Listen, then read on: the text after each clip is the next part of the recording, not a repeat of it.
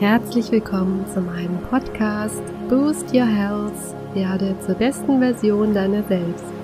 Mein Name ist Benita Michael, ich bin Ernährungsberaterin und Gesundheitscoach. Schön, dass ihr wieder reingeschaltet habt und nun auch den dritten Teil zum Thema Digital Detox, also auf Deutsch gesagt Medienkonsumentgiftung anhören möchtet. Letzte Woche hatte ich bereits verraten, dass es heute um Social Media geht, also um soziale Netzwerke, mit denen wir miteinander kommunizieren und Inhalte austauschen. Die bekanntesten Vertreter sind zum Beispiel Facebook, Instagram, YouTube und viele mehr. Die kennt ihr sicherlich alle und ich brauche das nicht weiter auszuführen, was genau das ist oder was man dort machen kann. Das soll nicht das Thema sein, sondern vielmehr, welchen Einfluss diese digitalen Netzwerke auf unser Verhalten haben und wie sie sich auch auf unseren Hormonhaushalt auswirken. Was hat das Ganze dann mit Digital Detox zu tun, fragt ihr euch vielleicht.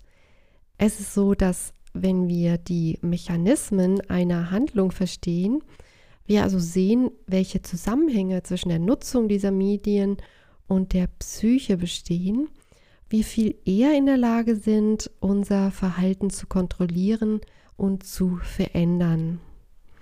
Wie nutzen wir also Social Media? Es geht hier ja um das Vernetzen und das Teilen von Informationen. Wir haben ein Profil, auf dem wir Inhalte posten. Wir schauen, was andere so teilen. Wir verteilen Likes oder Emojis oder erhalten diese auf das, was wir so von uns geben.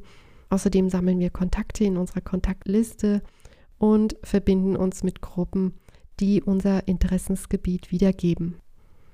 All das verdeutlicht, was uns als Menschen ausmacht. Denn wir sind soziale Wesen, das heißt, wir benötigen menschlichen Kontakt und Austausch.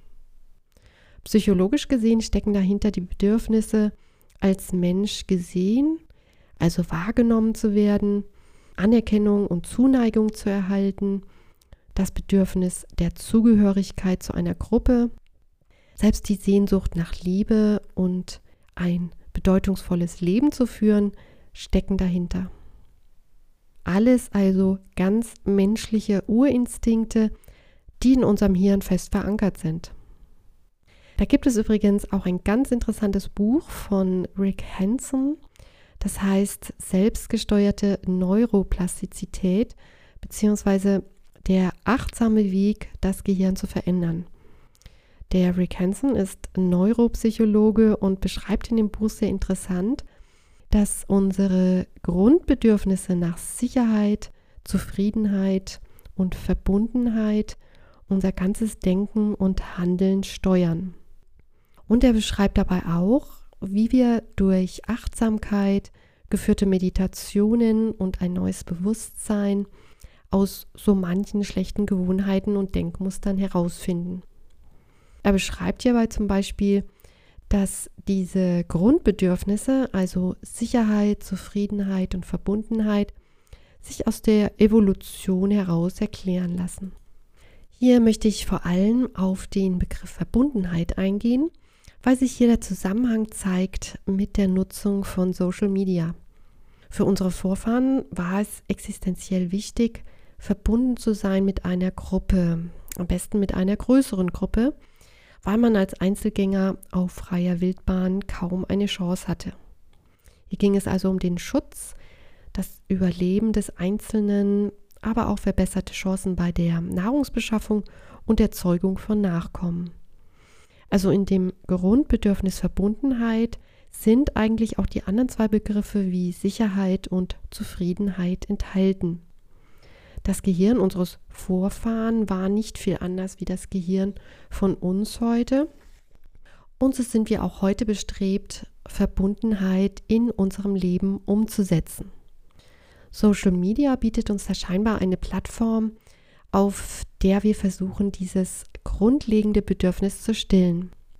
Hinzu kommt, dass unser Gehirn Mechanismen verwendet, um uns zu Handlungen zu bewegen, die es als Überlebensvorteil ansieht.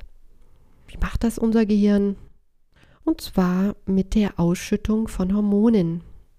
Ihr habt alle sicherlich schon mal von den sogenannten Endorphinen, also Wohlfühlhormone gehört, wie zum Beispiel das Serotonin. Und da gibt es auch noch Belohnungshormone, wie zum Beispiel das Dopamin. Wer meine Podcast-Folgen alle gehört hat, kennt das Dopamin schon und zwar im Zusammenhang mit dem Essen. Da auch das Essen von uns als Belohnung genutzt wird, erfolgt hier eine Dopaminausschüttung im Körper und das Risiko eines unkontrollierten emotionalen Essverhaltens entsteht.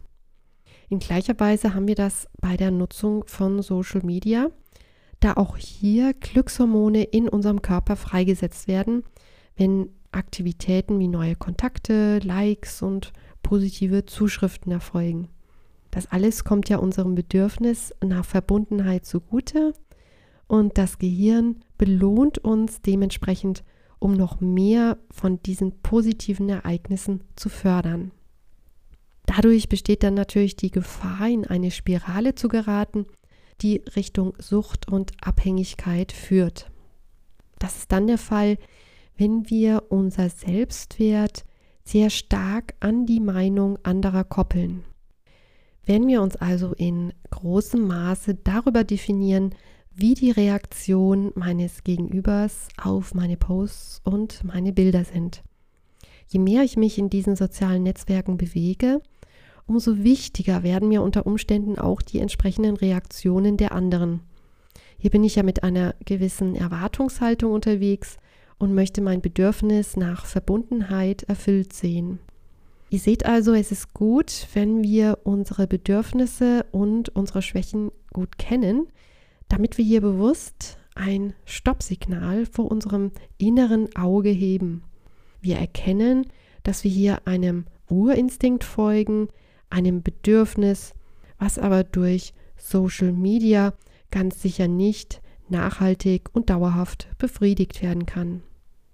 Den Hauptteil unserer Glückshormone sollten wir idealerweise durch eine Vielzahl von Aktivitäten erhalten, die uns wirklich gut tun, wie zum Beispiel sich mit realen Freunden und Bekannten treffen, Sport treiben, Hobbys entwickeln, musizieren, raus in die Natur.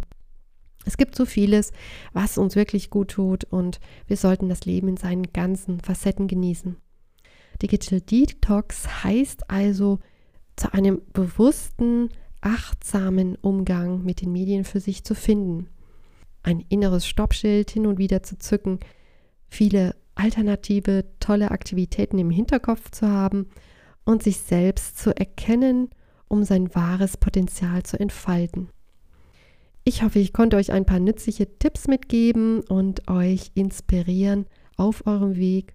Und ich freue mich, wenn ihr nächste Woche wieder reinhört, denn es geht dann mit einem neuen Thema weiter und zwar dem Vagusnerv. Das ist ein ganz bedeutsamer, wichtiger Nerv in unserem Körper. Und wenn wir Probleme haben, zum Beispiel mit Entspannung, Schlaf oder auch Verdauung, dann macht es Sinn, sich mal mit dem Vagusnerv zu beschäftigen. Wenn ihr mehr über mich und auch meine Coachings und Seminare wissen wollt, schaut gerne rein auf meiner Webseite boostyourhealth.de. Ihr findet den Link unten in der Beschreibung. Bis zum nächsten Mal, eure Benita.